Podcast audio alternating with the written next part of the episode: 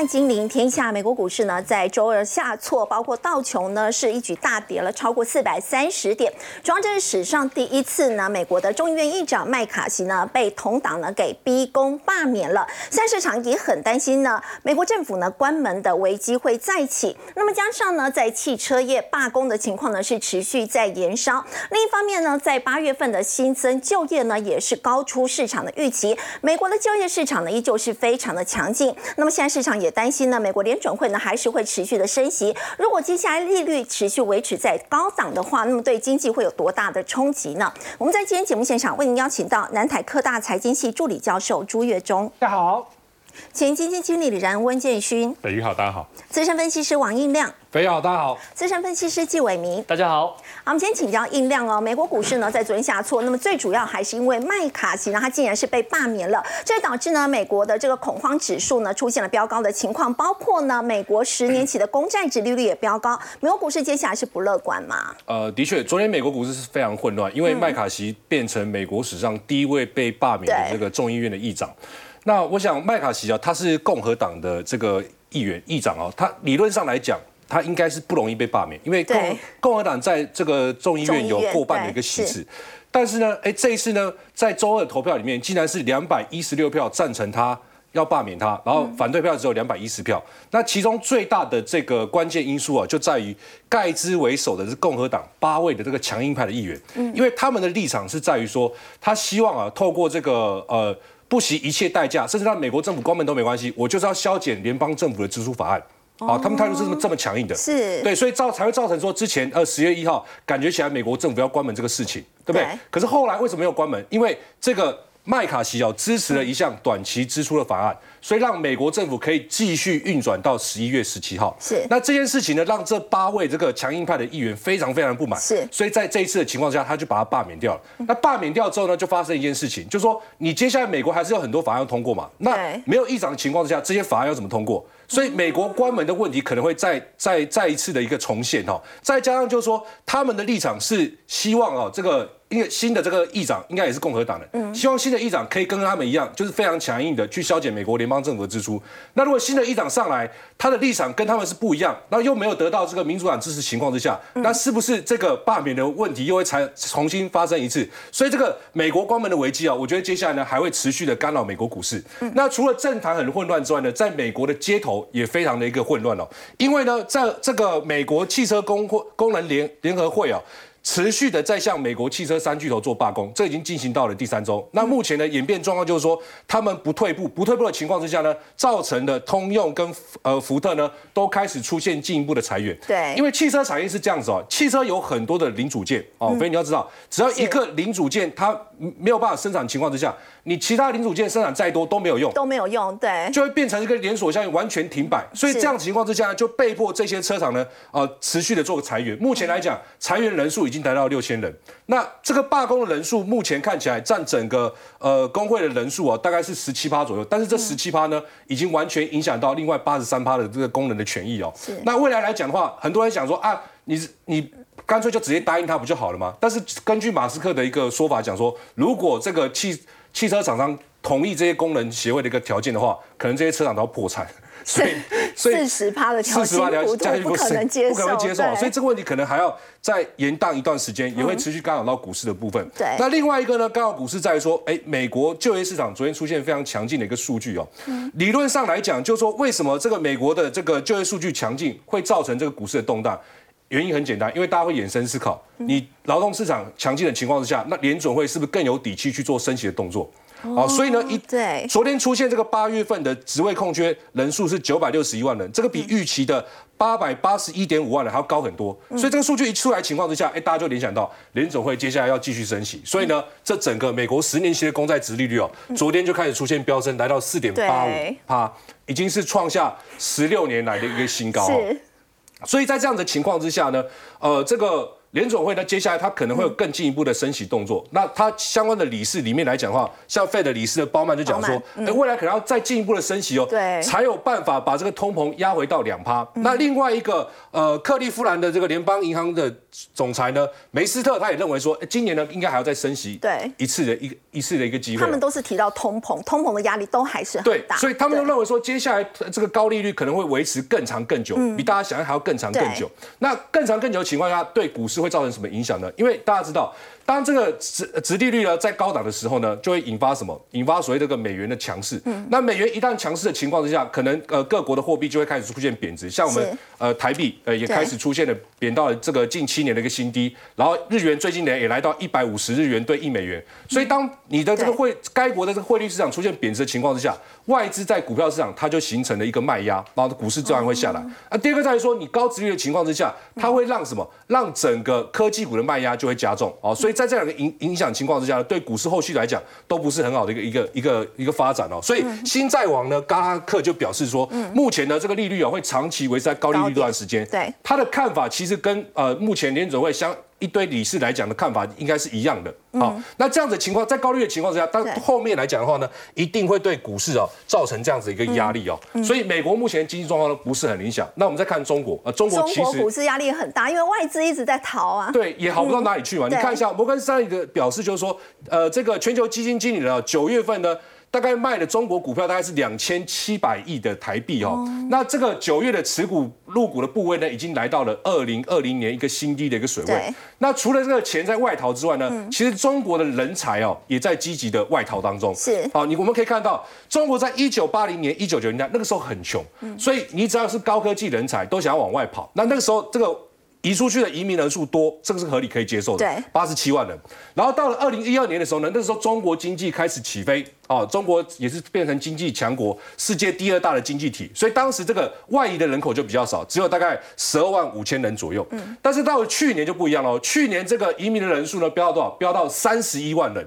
然后今年前三季呢，这个移民的人数呢，已经跟去年三十一万人数差不多了。嗯。现在他们担心什么？就担心说国内的政治迫害。啊，因为呢，这个习近平他把他修宪了，修宪之后，他现在的任期是，他想要做到什么时候，他就做到什么时候。然后呢，但要去维持这种强势的这个呃领导地位的时候，他一定会对一些政治上进行一些压迫，所以就会造成一些人。人心惶惶，就想要离开。那另外在于说，目前在整个经济状况上也不是很好，因为中国在三年防疫过程里面花了一大堆钱去做核酸，所以呢造成了很多的问题，包括现在的烂尾楼的问题，对，然后这个整个中国经济起不来的问题等等等这些，也会让一些人呢对中国未来的发展呢。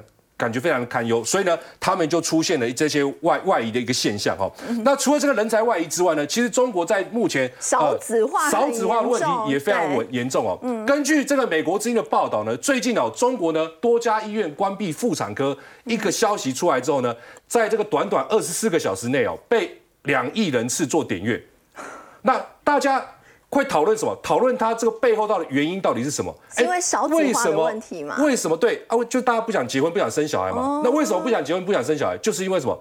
经济的问题压力太大。正常来讲，你就经济压力大的时候就不想生小孩，对不对？所以呢，这个就造成这个少子化的一个问问题。那有网友就讲，就讲到说，这个可能后续会产生所谓的骨牌效应啊，因为你少这个妇产科关掉了，那接下来呢？啊，幼稚园是不是也要关一半？哦。对不对？因为过去几年哦，中国这个出生人口啊，大概是一千七百万人，每年一千七百万人。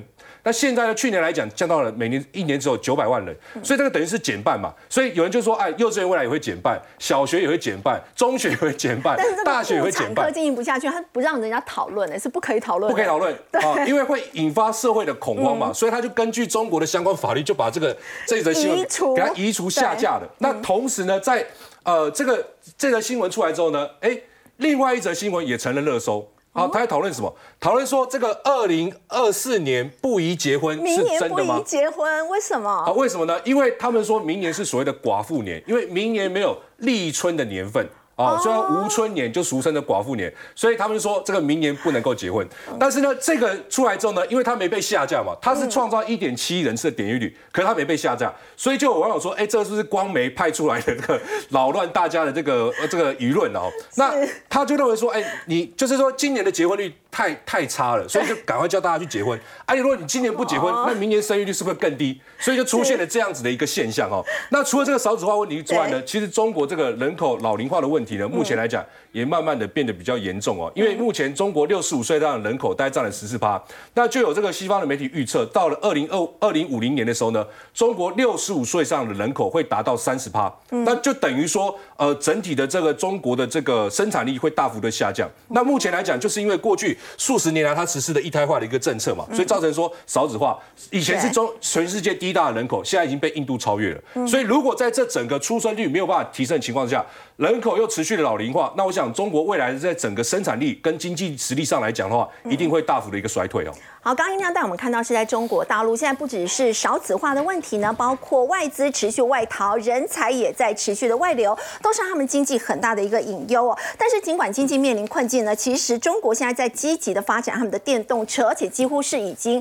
超赶美了，要请教朱老师哦。比亚迪在第三届这个生产量已经是超越了特斯拉。那面对中国来势汹汹的欧盟，他们现在要寄出了这个反补贴的一个调查。但为什么在欧洲的部分，德国是站出来反对的呢？好，我们先看到这个比亚迪的动作哈，大家一直在想说，哎哎，比亚迪其实它如果用所谓的新能源车，它早就是世界第一的。可是呢，人家说，哎呀，新能源车涵盖这么多，你甚至不，我们就看纯电。好，大家想说，哎，那纯纯电你就输了吧？哎，可是没想到到今年第三季最新的数字出来，比亚迪的产量超越特斯拉了哦。就以纯电车哦，虽然销量是好稍微还输了三。千多辆，可是产量超过了。哎，他想说特斯拉发生什么事情了？不是跟我们说都很厉害吗？好，为什么它的产量会减少？最主要它在德国厂的部分，它产量下降了。哎，可是不久之前马斯克还自己说我的德国厂目标是一年要一百万辆，哎，就跟上海厂一样哦。可是到目前为止，整整年到目前为止最多单周五千辆。嗯你想，如果你一年要一百万辆，你单周大概要两万辆，哎，结果。最高今年也不过五千，现在甚至降到只剩四千三，而且说接下来还会持续下降。到底发生什么事情？哎，其实特斯拉都没有跟大家说明哈。现在的传言说，它其实只是要去调整产线了哈。那不管什么原因摆在眼前，哎，比亚迪真的开始超越了哈。那大家想说，哎呀，比亚迪你就靠这个车海战术嘛，胜之不武哦。可是真的不要小看比亚迪，人家比亚迪现在的动作越来越大，它开始呢车子。不是只有一般的平价车中价位，它现在往上开坐顶级豪华车，往下坐非常廉价车子都可以坐。来，我们来看这个，哈，这之前超轰动的这台仰望 U 八，居然要卖将近一百一十万人民币，折合台币快五百万。对，你想说？比亚迪凭什么卖这么贵的车子？快五百万台币的车。来给大家一台一些这台车子的相关数据，你就知道人家凭什么。首先，你有没有看这张照片的背景是沙漠？它是在蒙古沙漠做测试。它这台车号称可以上山下海，可是上上的山是什么？沙漠的那个沙地，四十五度爬得上去。我们一般开过车，你到沙滩你就知道绝对挂。对，它可以上四十五度，下海不夸张，它可以在水里前进，虽然时速只有三公里，可是我们知道，我们今天现在不是台风来了吗？水位稍微高一点就可以说车子会挂掉。人家号称我防水，我可以在车里在水里开三十分钟，不容易。对，再来还有零到一百是我们最常看性能的部分，它只要三点六秒。海放同级所有的同级车，再来大家讲到电动车是不是充电？对，十八分钟充八十趴。哦，再来续航力一千公里。哇，马力一千一百八十三匹，大家没有概念。F1 赛车也不过就一千匹马力上下，所以你说它有没有这个价值？所以敢卖卖敢卖这个价钱，哎，而且人家也开始出皮。廉价车已经不是平价，因为在过去中国真的有很多那种三五万人民币的，好，比如说最有名的就是五菱宏光，人家就是三五万人民币。他说，哎，这个市场其实很大，不要小看，因为以量数来说，五菱宏光真的卖了很多，他也要抢市，所以你看到人家只卖不到十万人民币，所以它等于是从很贵的到很便宜的都有。对我全系列都有，我虽然单一车种我打不赢你特斯拉，我就车海战术嘛。好，所以回到特斯拉。特斯拉明明就有很厉害的武器，尤其这个 Cybertruck，大家等了好多年呐。今年四月份，马斯克在他们自己的财这个财这个财务会议里面都说了，哎，我九月就要量产，就要开始交货了。结果现在什么时候了？十月了，没有隐私哎。对，哎，还是无声无息的。哎，可是之前又传出来，人家他们在冰岛测试，因为之前有影片出来，大家想说。你都已经在做这个测试，应该要交车了吧？可是现在已经不敢说我什么时候要交车了。嗯，不止他的这个皮卡，他的卡车也是另外一个重点。啊，卡车是有交车的，可是到目前为止还不到一百辆啊，无那么嘞。好，所以呢，这一个战争，哎，看来目前比亚迪真的很有机会领先。可是你不要以为就这样子哦，因为延续刚刚这个音量所说的，中国现在状况不好，所以比亚迪也知道，我现在在中国在卖有限。我要开始进军国外，嗯，第一个想到他就要到欧洲去，对，好，可是呢，欧洲说说不行，哎，你这个甚至不，你拿国家的补贴，你才能卖那么便宜，你怎么可以这样子跟我们打？所以啊，你看到欧盟主席冯德莱恩他说，哎，不行，我们要对你实施惩罚性的关税，嗯，好，可是，哎。德国交通部长出来说：“不行不行，我们不同意，你不可以这个样子哦，哈！因为你今天对电动车，那你改天是对化学品，对什么？哎，电动车化学品不就都是德国最厉害的？对，德国在想什么？如果今天欧盟对中国实施惩罚性关税，中国会不会反击？是会。那是不是也制出一样的事情？谁倒霉？德国哦。所以德国当然他要跳出来，不要好。尤其是你看到，也就在这几天的事情。”中国国家国务院的副主席何立峰到德国去访问，跟德国财长哎发表了很多的共同声明，就说我们以后要进一步合作，尤其在金融业。所以整个看起来好像德国是很轻松的。嗯。可是如果你看到今今天凌晨，也就是昨天的三号欧洲时间三号，整个欧洲会通过了一个叫反胁迫工具的法案，简称 ACI，做什么事情？基本上就是说，如果有外国呢要欺负我们的会员国，我们可以合起来反击。哎，这个所谓的反击呢，就是说我可以用贸易报复等手段。为什么会有这个法案？就是因为在二零二一年的时候，立陶宛同意台湾台湾用台湾的名义成立办事代表处，这个把中共惹毛了，所以中中国就开始修理立陶宛。哎，立陶宛是欧盟会员国。对。不准，所以我们要通过这个法案。好，这个法案呢，今今天凌晨用压倒性的票数，五百七十八票赞成，只有二十四票反对。哎，我就想了一下，欧洲会议最多会这个成员的应该是德国。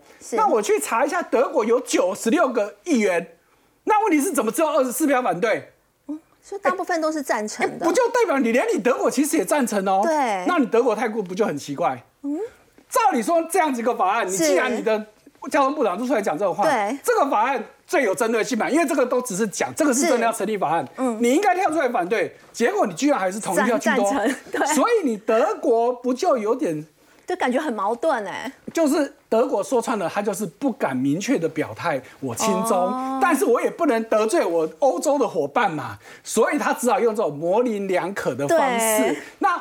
但是欧盟很明显，它就硬起来了嘛。嗯，我要对抗中国嘛。啊，我如果说你跟我正常贸易、公平贸易没有话说，可是你用补贴的方式就不 OK。好，刚刚朱老师带我们看到呢，跟欧美的部分呢，现在是在半导体方面持续领先，这样的情况不同。其实，在电动车这一块市场呢，包括现在在整个新兴市场还有欧洲，中国的电动车呢，已经都开始攻城略地，让欧盟才会主动对中国呢来挑起这样一个电动车大战。我们要请到建勋哦，其实。实另一方面，美国跟中国之间的关系呢是持续非常的紧张哦。拜登政府传出他们的 AI 晶片销往大陆的话，接下来他们要扩大管制了。不过，中国的工程院在这个时间点呢，却发布了他们一个年度的清单，提到 AI 半导体是成为他们突围的一个重点，就是故意在跟美国抢嘛。现在啊，美中的这个大战。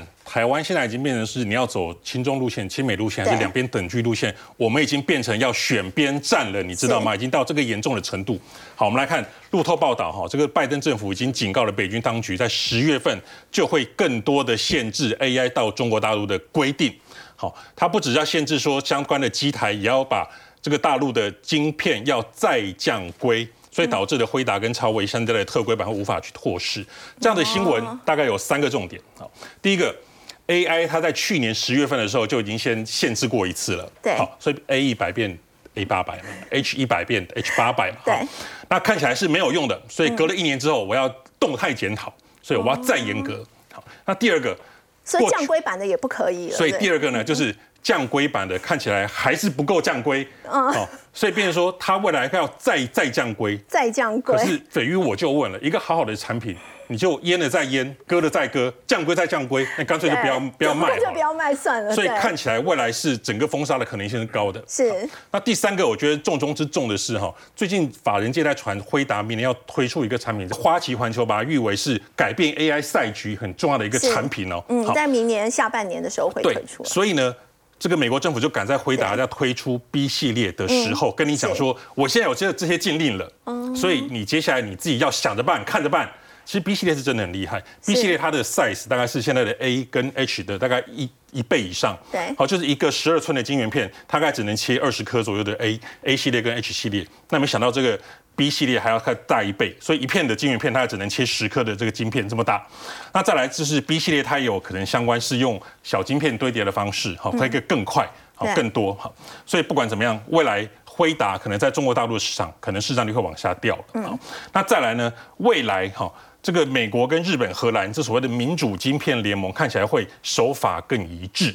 好，因为你看艾斯莫的发言人，他早早就跟你讲说，明年一月份开始，我连 DUV 都无法出给中国大陆了。天哪，这个过去以前是先进的极紫外光 EUV 是不能出的，是比较成熟的这个 DUV 深紫外光可以出。现在我连成熟制成相关的我都全部给你解禁，呃解解封了，就不能去了哈。对所以。美国、荷兰跟日本 这样的民主晶片联盟，在明年看起来一月一号有一个很强硬的一个壁垒要把它出来了。那为什么呢？原因就是因为华为 Mate 六十横空出世，卷起千堆雪啊！你知道为什么是这样子吗？本来美国就跟你讲，中国大陆说我把你十四纳米系列，哈，十四纳米以下比较先进的你，你不能做嘛。对我规定是这样，就没想到这次 Mate Pro 一出来一看。哇塞，是准七纳米跑分跑得很快耶！对我明明就跟你讲，你不能做，你怎么可以跑出七纳米对，呢？怎么做得出来这？吓死人了，对对不对？好，所以日本的一个这第三方日本的一个检验室，嗯他出来说，其实它是用十四纳米的一个制程，再加上一些先进的一些工法调整之后。变成是一个七纳米的一个规格，嗯。就好像这明明是一个两千 CC 的车子，我用不同的一个方法让它可以跑更快，跑成三千 CC 的引擎，嗯哦，类似这样子，所以让整个美国很跳脚，说你怎么可以做出这种准七纳米，用十四纳米但跑出七纳米的一个分数这么好？好。那这样子，其实中心大概自己心里也有数，说经过了一年，他要再重新检讨 AI 禁令之后，我中心可能又要被禁了，嗯。对不对？所以就传出来说，我现在中心他对他相关的台湾的半导体业者，我就下急单猛单两年份的单子，好，有多少收多少，而且现金。就是价格方面是很很好谈的，这件讯息我大概在前一两个礼拜在听业界的朋友大概也有听听到哈，所以呢，以这样子一个禁令来讲的话，美国未来是掐得更紧而，且他们是要求要尽快交货，就是为了要提供准七纳米制程来做使用。因为你不知道这美国的禁令，新的禁令是十一月一号就不行是了，还是十二月一号就不行了？所以好赶快先把单子下一下。对，所以你看呢，这个知名的分析师陆行之他也说哈，其实，在过去的。第一次的禁令是说，他我只管美国人、美国的机器、美国的技术。现在他的长臂管辖的这种感觉，变成是你台湾人如果改天被限制，不能跟华为有任何的往来的时候，你也不要感觉到意外。这是陆行之的评论。那中国呢？这方面他也不是坐以待毙了哈。他的工程院他就公布说，我有十四个技术我要挑战，好相关的是 AI 跟 CoWAS。说实在话，其实像 CoWAS 这种东西，现在看起来很先进，但其实中国大陆要追赶不是那么容易。对，它这个中国大陆的这个 CoWAS 呢，现在才要发展，可是我们的台积电在二零二零年就已经先公布这个东西。你二零二零年公布，你二零一八年可能相关的专专利就全部不好了，那就一五年就开始做做这个相关的这个。呃，研发了哈，所以现在讲到 CoWAS 已经是台积电大概八年前的产品，现在中国大陆才要追，所以会有点辛苦。但是呢，华为可不可以做？也许他们就请全国之力一起去努力，因为毕竟从这一次的 Mate 六十 Pro 来看，他们是有这个企图心的嘛。哦，他们能不能像做到像尼采这样，凡杀不死我的，必使我更强大？我们就继续拭目以待。好，美中晶片战，那建勋，你觉得台湾的这个 AI 的相关的个股会被波及到吗？其实还好哈，这是高盛今天有一个报告，等于是让整个大家 AI 能不能够回神呢？看起来今天的高盛报告救了大家，让整个多头有了可用之兵呐！哈，你大家会觉得说高盛今天有出品了八家的台湾 AI 股，粉玉会觉得我们 AI 已经讲了一年了，你现在才来出品，这是什么意思？好，其实原因是因为高盛呢，他其实很早就把这个研究重心移到香港跟中国大陆 Great China。哦，好，所以很多像这些。个股他们已经就没有没有看了，那隔了一年之后他们再看，对哦，所以这个时候又回来再看这些 AI 股。其实我跟你讲，高盛是一个很厉害的公司，它不但是一个很大的投行，而且它的研究团队也非常的强。嗯，我跟你讲，高盛在前两天把辉达纳入了他美国母公司的优先买进名单之后，隔两天亚洲科技团队就出了这篇报告，三十七页。好，所以高盛对于整个全市场证券，它的打组合拳的这个能力是非常的好。好，那所以它出品这台湾八家 AI 股，到底是看好还是看不好？好，我们就来看它的投资平等哈，有五家是买进，然后三家是中立。哦，那它的相关的目标价就请参阅哈。那潜在的涨幅也从百分之四十到百分之二十不等。还买进了华硕、广达、伟创、伟影跟技嘉。对我们比较重要的是要来看它的成长获利预估到底是怎么样哈。根据高盛的一个报告，它三十七页了。其实我今天还来不及看完，我就上报就上来了。我先简单跟大家报告一下哈。它预估大概明年的高阶的 AI 是出货大概五十万台左右。好，那。二零二五年可以出到大概七十九万台，所以明后年的整个出货预估，对于这五家公司来讲，明年的获利预估可以是非常的好。我们来看。有三位数的成长是哪一家？是伟创哎。根据高盛的评估，三十二趴。明年的获利的 Y O Y 年增率是一百三十二趴。那第二名是华硕，对，有百分之八。那再来是像技嘉，也有百分之七十一 percent。对，这大概是三家看起来，呃，高盛对于明年获利成长性最好的。嗯。那还有另外一个图表，我们要特别值得看。我从这三十七页的图表里面抓的另外一个图表出来哈。嗯。这个是对十一家这个大中华 AI 制造股的预估。好，我们来看，其实红海是全世界做工业富联，对，工业富联跟红海，他们都同个集团，全球的这四服器。上面这个橘色的点点是，好，这个上面的橘色点点是他们的纯度，就说 AI 伺服器占我的占比是多少？嗯，橘色点点要对应的是右边的 percent。哦，所以广达在越高的就代表我是越纯的 AI 股嘛。广达在明年就会有百分之四十的营收来自于。AI 很高，那我们来看第二名是谁？伟影，伟影大概百分之三十，好是来自于 AI，比例很高吧？那我再往下看，技嘉百分之大概十五以上，然后工业富联，好这在港股挂牌，好大概也有，好所以是整个的 AI 能不能够再起啊？可以说是牵动了台股能不能在这一次破底翻很重要的一个关键。好，刚刚接续到我们看到呢，台股接下来能不能够破底翻呢？这个 AI 股还是扮演举足轻重的一个角色。不过我们说到台湾在今天其实股汇市都是下挫的，台币的部分呢接连灌破了三十二块三、三十二块四，要请教伟明，现在已经来到了七年的这个新低。不过央行总裁杨金龙他就说啊，其实整个汇率还是由市场的供需来做决定的。你觉得接下来股市会被台币给拖累吗？呃，我们认为啦，其实新台币在这边走贬的话，当然对于股市来讲是一个压力，没有错。这一波台币走贬最主要的原因还是受到了国际股市、国际的这些金融市场的波动影响。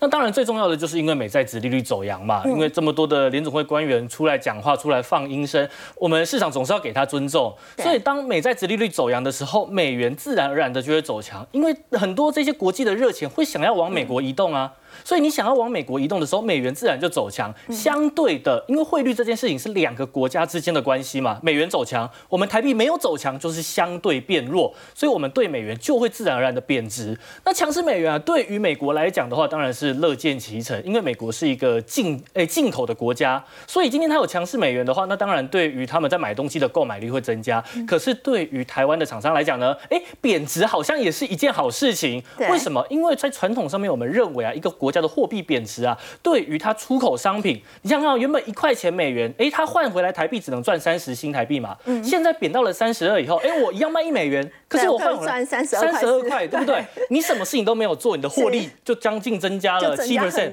所以呢，我们可以看到是说，对于某些新兴市场的国家来讲的话，哎，这个强势美元是一个压力，可是对于台湾来讲的话，哎，弱势的台币不一定是一件坏事。那么我们可以看一下，央行总裁杨金龙在最近啊，他有说，哎，会最近好像股汇双杀嘛，那这个新台币一直贬值，到底会不会出问题？对啊，其实台湾央行在做所谓的汇率上面的一些管理是非常厉害的。那特别是在台湾央行有非常大量的外汇存底，也就是今天它可以动用这些外汇存底来去稳定汇率。应该要这样子讲，台湾的央行啊，在做所谓的汇率管理上面，它并没有说哦，我一定希望它升值或一定希望它贬值。最重要的目的是希望它可以维持稳定。它想要维持一个汇率的稳定，你不要一下子大涨，一下子大跌。那怎么样汇率稳定？你慢慢的涨，慢慢的贬都没有问题。所以啊，今天我们可以看到说，哎，虽然最近他们也有观察到非美货币都是呈现贬值的走势哦。嗯。可是我们在观察整个国际的金融的时候，我们常常要用的所谓一篮子的货币。对。我们不用说新台币只对美元啊，我们可不可以对日元？我们可不可以对欧元？是。那当大家全部组合起来看以后，其实我们对一篮子的货币来看的话，其实我们的新台币贬值没有这么严重。嗯。所以现在央行啊。他也直接出来讲了，说如果今天汇市发生了一个比较不稳定的状况，他一定会进来，在某些特定的时刻，哎，他一定会来做所谓的汇率稳定。所以我们认为说，现在新台币这边持续贬值，其实对于股市来讲也不用有太大的压力啦。那最主要还是因为美元指数在这边走强，已经来到了一百零七。那一百零七这个关卡距离历史的上缘，说真的也没有多少。对。所以就算美元还有办法继续上行啊，它上行空间可能已经有限了。对。对。那现在的话，新台币来到了三十二点四二。五那既然现在我们的这个央行总裁都出来讲话，我们认为啦，在这个地方的贬值的趋势可能就不会像是之前这么的一波直接上去，一直贬值。对，所以或许在上面维持一个高档震荡，会是一个比较有可能发生的情境。最重要的是，我们的汇率在目前为止啦，应该就是维持在一个比较稳定的区间，所以大家也不用过度的担忧。那我们就是盯好说汇率的走势。那我们接下来更重要的是，我们刚才也有提到说，您。新台币贬值对于某些公司的营收导向的一些电子对，或许会带来一些好处嘛，对不对？所以啊，我们呢就可以跟大家讲一下，接下来我们大家就说光辉十月，十月要有大行情。这个行情往往都需要有一些点火的契机。对，哎，我们现在已经来到了十月初，十月初的话，营收是不是就要公布了？公布九月营收。嗯，所以呢，我们要来想想看，谁的营收有办法开出来？我们现在跟大家讲第一个技嘉。为什么要讲技嘉呢？那个刚刚建军也提到了说，关于哎外资 AI 嘛，对不对？计价在之前，哇，在这边从三百多块一路跌跌跌跌到只剩下不到哎将近两百五十块钱，好多人觉得说 AI 行情已经结束了。可是我们要告诉大家，AI 的基本面完全没有任何的改变。我们就以技嘉来讲好了，技嘉啊，它在这个地方 AI 伺服器的出货会持续的升温。我们看到它八月份的营收已经来到了一百一十九亿哦，这个已经接近历史前高了哦，非常接近。再接下来我们可以告诉大家的是，在九月份营收开出来的数字会创历史新高。为什么呢？因为呢，技嘉在整个八月份的营收虽然看到一百二十亿，可是它大概只出了大概三百到四百台的 AI server 而已。可是呢，技嘉的产能一个月可以来到多少？最多可以来到一千台。一台 AI server 大概是三十万美元，所以大家就把它乘上三十。新台币在贬值，现在已经来到了三十二。我们帮大家算完了，这样是多少？九诶九十六亿。所以你光是 AI server 就有九十六亿的，你再加上它原本的板卡的营收，对，堆叠上去以后。要达到历史新高，轻轻松松。所以九月业绩其实是很乐观。对，其实现在市场上面这个已经是一个法人的共识了，这也不是我们自己在这边乱讲的。所以你看，技嘉在最近台股是不是一直在修正？但是它却没有跟着破底，这就是一个非常好、非常呃积极的一个讯号。那我们接下来技嘉还有另外一个利多的题材，是来自于今年很多的 AI server 都是出所谓的 A 百的晶片嘛，对不对？在明年全部都会换成 L 四零 S，技嘉能不能拿到 L 四零 S 的？这个 GPU 是可以的。所以呢，我们可以看到说，它在今年，哎，我们拿到了这个，不管是在 HGX 啊，它在做这个 H 一百 A 一百的晶片，它都能拿到。在明年，它可以拿到 L 四零 S 的这一些，它不会有缺料的问题，它的营收能够顺利的开出来。所以我们认为它的营收在后面能够开出来啊。接下来的话，行情又又有人说有总统大选行情，这个我们再说。但是新台币的贬值对于它的营收一定是一个利多。所以呢，搭配后面的这个呃营收开出来，我们认为技嘉还有机会再往季线靠。靠近，再来第二个的话就是雅力，雅力的话就比较简单一点了。其实雅力它在做这个机电设备的，对，那它在年初的时候就有接到联电新加坡诶新加坡厂的订单，嗯，那么它在这个订单应该这接下来标案会从九月开始认列，所以九月认列完以后，它的营收也有机会再创新高。特别是呢，我们在今天台股啊大跌。大家觉得好害怕，可是你看它的股价怎么样？它居然是逆势上涨，哎，涨了二点五一趴，哎，对啊，所以代表是说，一档股票能够在大盘弱势的时候，哎，你逆势的崛起，不就代表它好像有一点意思哦？是，特别是从它的技术形态来看的话，它已经站上了季线。有人会说，前一波的下跌到底怎么回事？其实有去研究的话，会发现雅丽在前一阵子有所谓的可转债的题材。那这个可转债它有一些压低的一些因素诱因啦，但是在这个已经结束之后，我们可以看到它一样。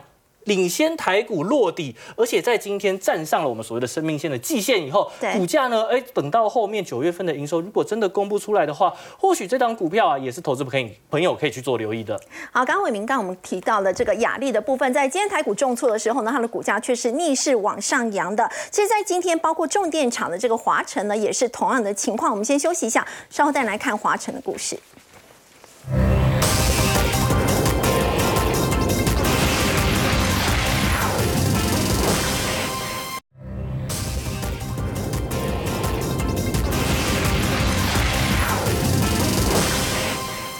台股的今天下挫将近两百点呢，不过这个重电的华晨的部分呢，却是逆势上涨了两趴以上。然后请教印料，其实现在第四季马上就要进入他们的这个旺季了，营收的季增率甚至有机会达到两成以上。没有错，其实华晨哦在手订单非常多，你可以看到我们第一个台电强韧电网计划，这个预计十年要投入那个五千六百四十五亿。那最近释出的这个变压器的案子里面来看的话呢，华晨又拿到了三点二亿的一个订单。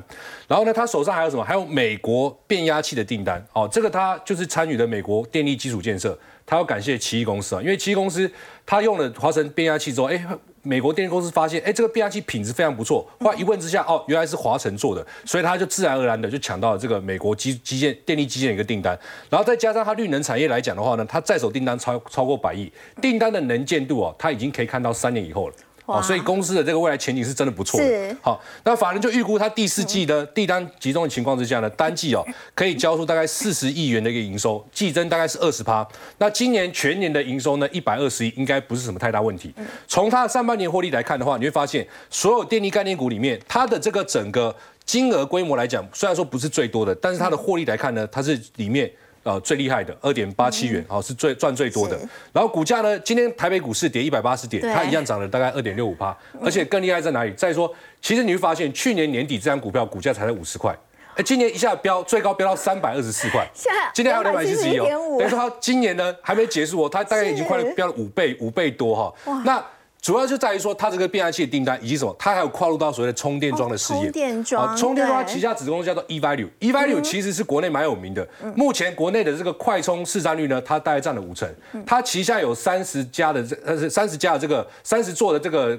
快充快充的这个充电充电桩，然后呢，以及跟其他合作也有大概三十座。那交流电的部分，慢充的部分呢，它有大概两百八十支哦。所以这个充电桩的事业呢，预计在二零二四年到二零二五年会持续贡献它的营收表现哦。好，不，我们说到华晨，提到他的这个董事长哦，叫做这个许邦福，他的个性是敢赌啊，敢跟国际大厂抢生意，而且他当初呢是靠这个加州大停电的时候一举打响了国际名号。没有错，呃，这个华晨主要卖的就是变压器，变压器的英文叫做这个 transformer 哦。那就是变形金刚的意思，那 跟他的这个经营精神也蛮像，就是他不断的与时进进、精精进在变化。好，那这个来讲的话呢，他的创办人是什么？董事长徐邦福的父亲叫做徐宪良。哦，徐宪良先生当时是从台电的工程师退下来，退下来之后，他在一九六九年成立了这个华晨。嗯，那他要做什么？就是做这个配电跟所谓的这个电力变压电电力变压器的这个制造。那当时其实哦，你要跨后起之秀，要要把前面这些老大哥给他。呃，干掉其实很有点困难的。是讲白点就是这样子啊？为什么呢？因为变电器哦，它主要功能就是要让电压升高或降低嘛。所以以前大厂哦，它不太敢去更换新的供应商，因为你一旦变电器出现问题，它可能就会造成严重停电。停电的情况下，厂房就要停摆，停摆的话就可能造成这个生产的损失嘛。所以一般的厂商他不愿意去更换这个新的这个供应商。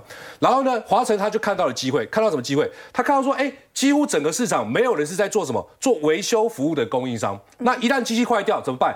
他就只能够买新的设备。新的设备你把它买来组装，然后再测试到好，可能还要再半呃半还要半年的时间，太久了嘛。所以工厂损失应该会非常严重。所以他他就看到机会，他就怎么样？先把变压器我做好嘛。嗯，我做好怎么样？我就等待你某某个机台出现问题。你这个变压器出现问题的时候呢，你厂商一定想说要换嘛，那你现在不用换，我已经做好了，我现在可以马上帮你装。那一般厂商一开始是不会想要采用它，但是现在情况紧急嘛，死马当活马医，我就只能够被迫用你的。哎，用用你的之后，他发现哎，其实品质还不错，所以就把这个机台留下来。所以他后来也接到很多很多的订单。是。然后到了八零年代，呃，民国八十年的时候呢，这个徐邦福董事长就感受到国内重电业发展的一个瓶颈。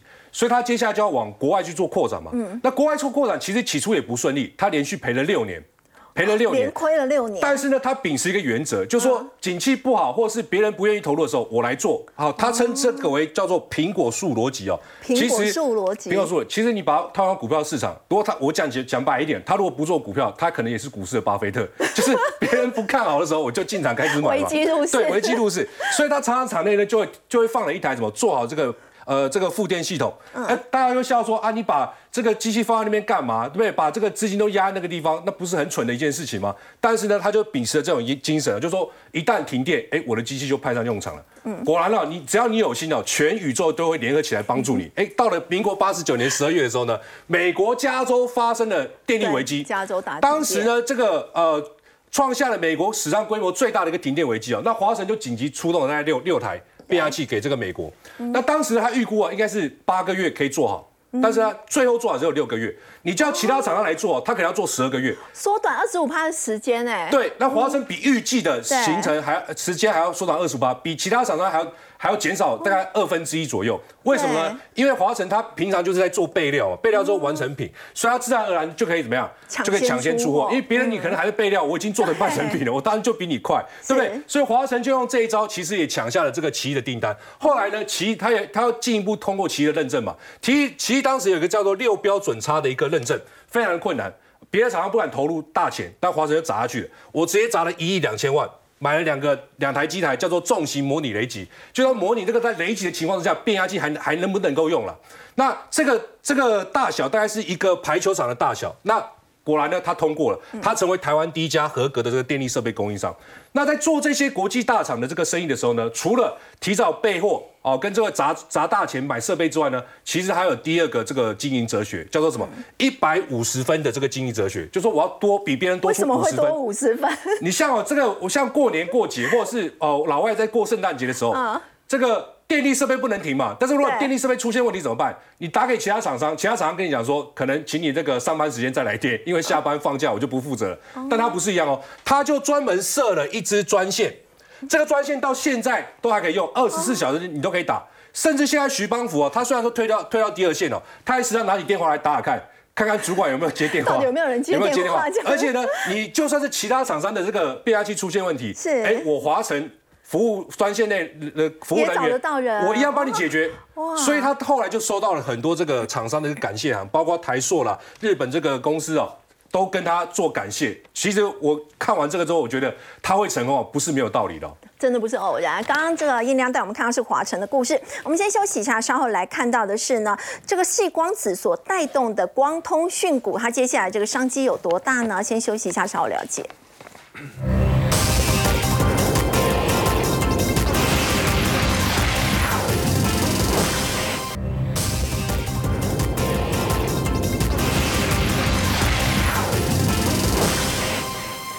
在今天重挫，那么盘面上比较抗跌，除了我们刚刚所提到这个重电股，还有细光子所带动的光通讯股。要请教伟明哦，现在 AI 带动了传输量的需求大增，光通讯概念股可以作为第四季布局的重点吗？我认为啊，在细光子或者是整个光通讯的族群，在第四季会是一个非常重要的主轴。原因就是因为今年 AI 兴起，就算没有 AI 兴起好了，原本台积电就已经告诉了我们，HPC 高效能的运算是在未来的一个非常重要的产业趋势。所以呢，在接下来细光。光子大家不太熟，原本所谓的细光子，现在很多的讯号都是用光在做传输。那么你要用到光纤，以前你必须要把这一个光纤啊，先透过 PCB 板，然后能才能传到这个晶片。现在不用了，现在把这一些光纤的这个接收模组全部都放在晶片旁边。这个东西啊，我们现在在做的就是所谓的 CPU，也就是共同封装光学元件。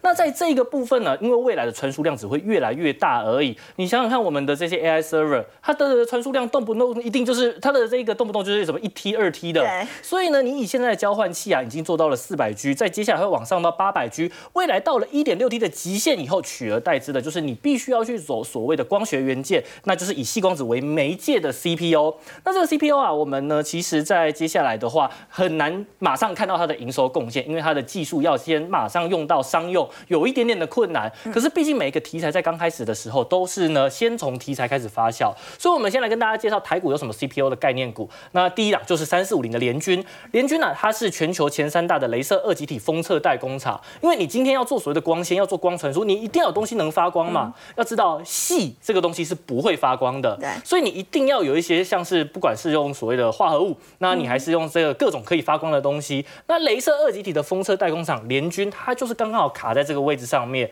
所以它接下来除了有 CPU 的题材，还有四百 G 的美系客户会放量，一个是博通，一个是云辉。产能我们目前掌握到的是全满，原本呢是两班制，现在要变成三班，没错。所以呢，接下来第四季的营收也会优于 Q 三。那么在操作上面的话，大家可以看到，它从大概四十元涨到现在是六十几块钱，对，那一直沿着五日线往上走，这种就是我们说的传统上面的强势股。所以操作也很简单，碰到五日线不破，那那个地方就是可以留意的买点。而且我们要知道，像是华星光，它一样从五十几块涨到两百多块，可以涨四倍，单靠题材。那你说现在从四十块涨到六十块钱，也才涨五十趴而已。如果第四季要有大行情，你说它涨个两倍到八十块钱上方，是不是还有很大的空间？那第二档的话就是智邦，这些都是绩优股。那么在现阶段，我们刚才讲了所谓的 CPU 或细光子的这些零组件，其实在商用的领域上面还没有完全的落实。可是全球第一个。用了细光子的一个商用设备，就是由智邦跟思科推出来的所谓的光交换器。所以我们认为智邦在接下来的话呢，它当然在卡在 CPU 的产业重要位置上面，股价一样，虽然看起来好像没有很喷，但是每一次跌破月线，每一次跌破月线，到今天跌破月线，看起来好像都有支撑，都能够再重新站上去。所以在接下来一样公布营收还有新的题材的情况之下，我们认为这类型的股票在第四季就有机会可以往上大涨。好，我们先休息一下，稍后来看中国跟菲律宾呢在南海爆发的这个冲突。如果真的发生什么事态的话，它对全球的供应链会造成什么样的一个影响呢？先休息一下，稍后了解。